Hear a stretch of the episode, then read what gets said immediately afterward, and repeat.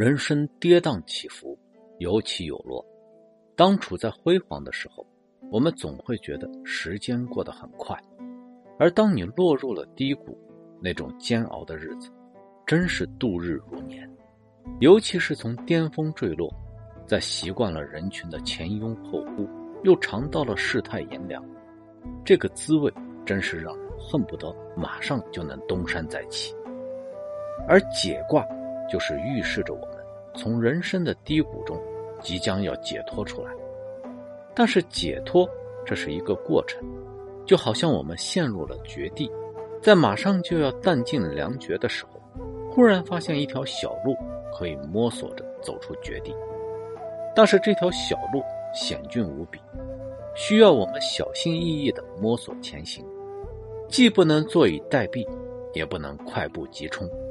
因为如果速度快，就会不稳，有可能坠入更深的绝境中；而坐以待毙，已经弹尽粮绝，不下决心去尝试，也是死路一条。所以解卦就告诉我们，要险中求稳，能够脱离窘境，就要毫不犹豫的去做。而这个过程，也不能着急，千万不要吃一堑没有长一智。在上一章中。初六爻的无咎，其实就在告诫我们：出离困境要稳，不要急，也是讲应当具备一个什么样的心态。要想彻底脱离窘境，也不能等着说坏运气一点一点的过去。之所以先前陷入到困境中，不是无缘无故的。要想解脱，就必然要把给你带来麻烦的那些土壤彻底根除掉。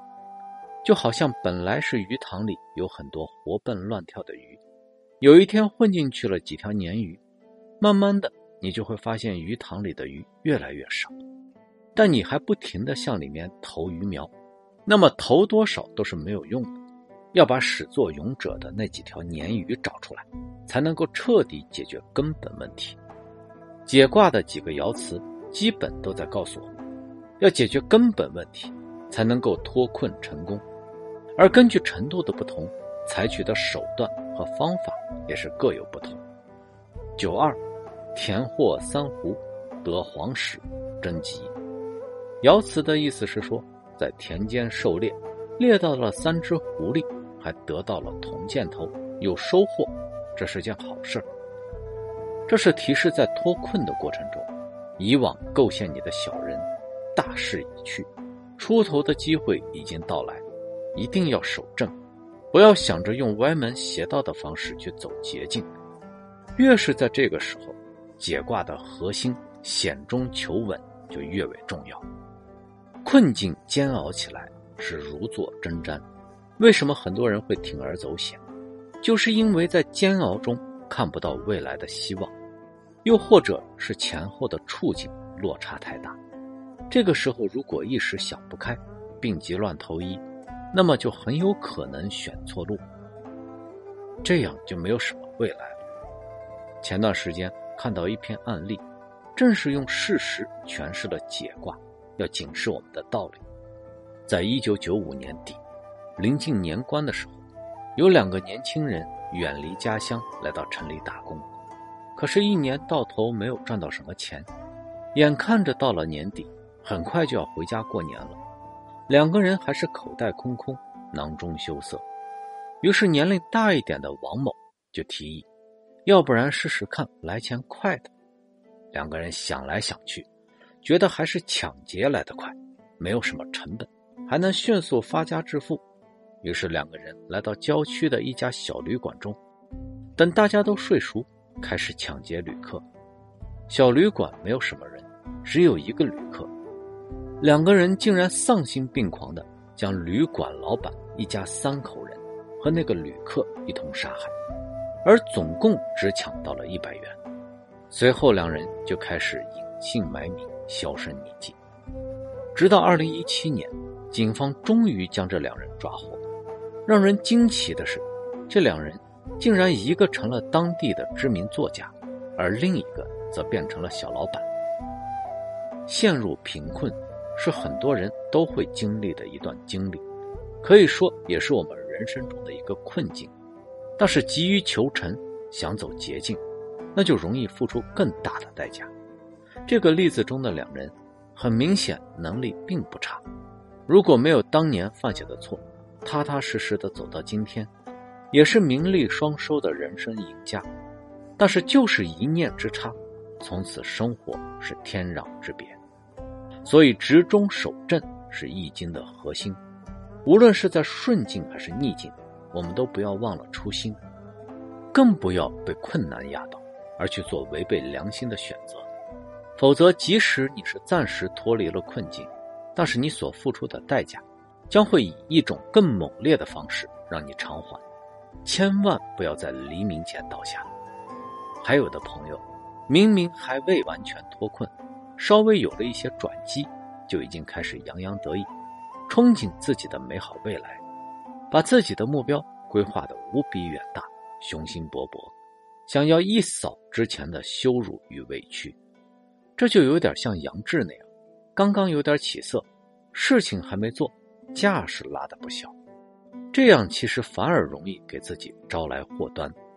六三，富且成，智寇至，登令，带着许多财物，又是肩扛又是车拉，招摇过市，自然招致盗寇抢劫，就是形容这样的人。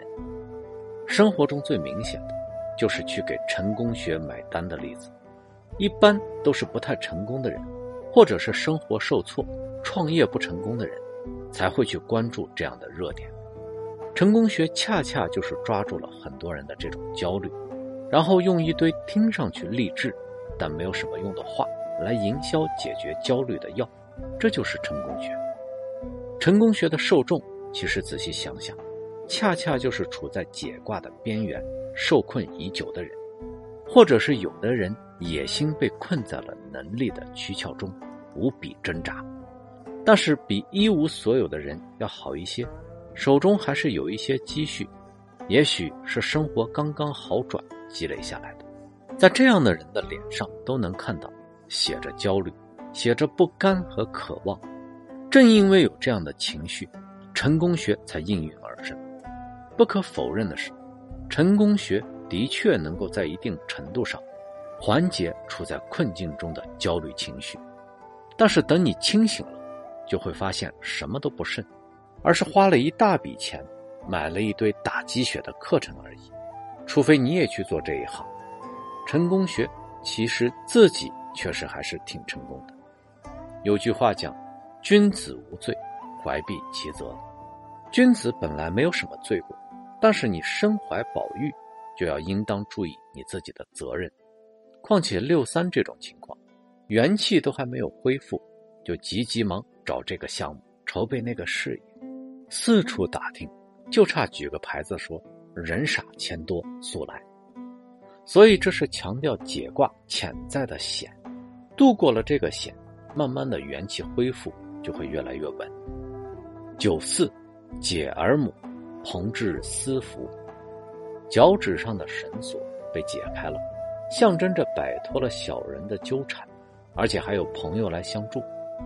六五，君子唯有解，即有服务于小人。君子虽然被束缚住，但是很快就挣脱出来。小人见势不妙，撒腿就跑。象传说啊，君子有解，小人退也。这两爻都是形容君子逐渐恢复实力。回到正确的方向上，这时候小人虽然还出来搞一搞事情，但是基本上也翻不出什么大浪。在外还有盟友相助，天地之间的晦气渐渐的一扫而空。就像是经过遵义会议的伟人，虽然偶尔还是会有一些质疑声、反对意见，但是大势基本已定，而且认可他的人越来越多，事实也都验证着他的正确性。即使有时候开会吵吵架，那也无伤大雅了。所以，经过这两爻的发展，我们终于能够说，解卦可以说是险中有稳的走了过来。那么到了上六爻，才可以说是真正从困境中解脱出来。上六，功用涉损于高庸之上，获之无不利。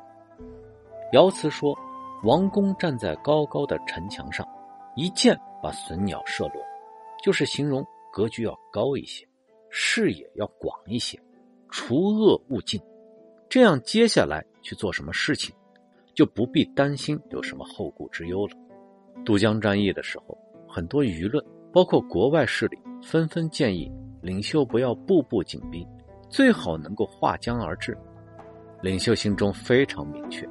绝对不能半途而废，于是率领百万雄师过大江，还写下一首诗：“一江甚勇追穷寇，不可沽名学霸王。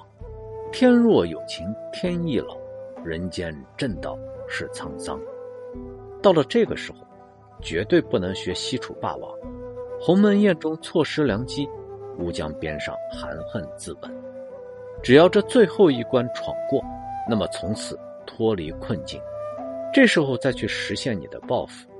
有句话说：“金陵岂是池中物，一遇风云变化龙。”遇到风云之前，金陵仍然还是被困在浅池之中。只有耐心等到风云，才能顺利化龙。这就是解卦的智慧。谢谢大家。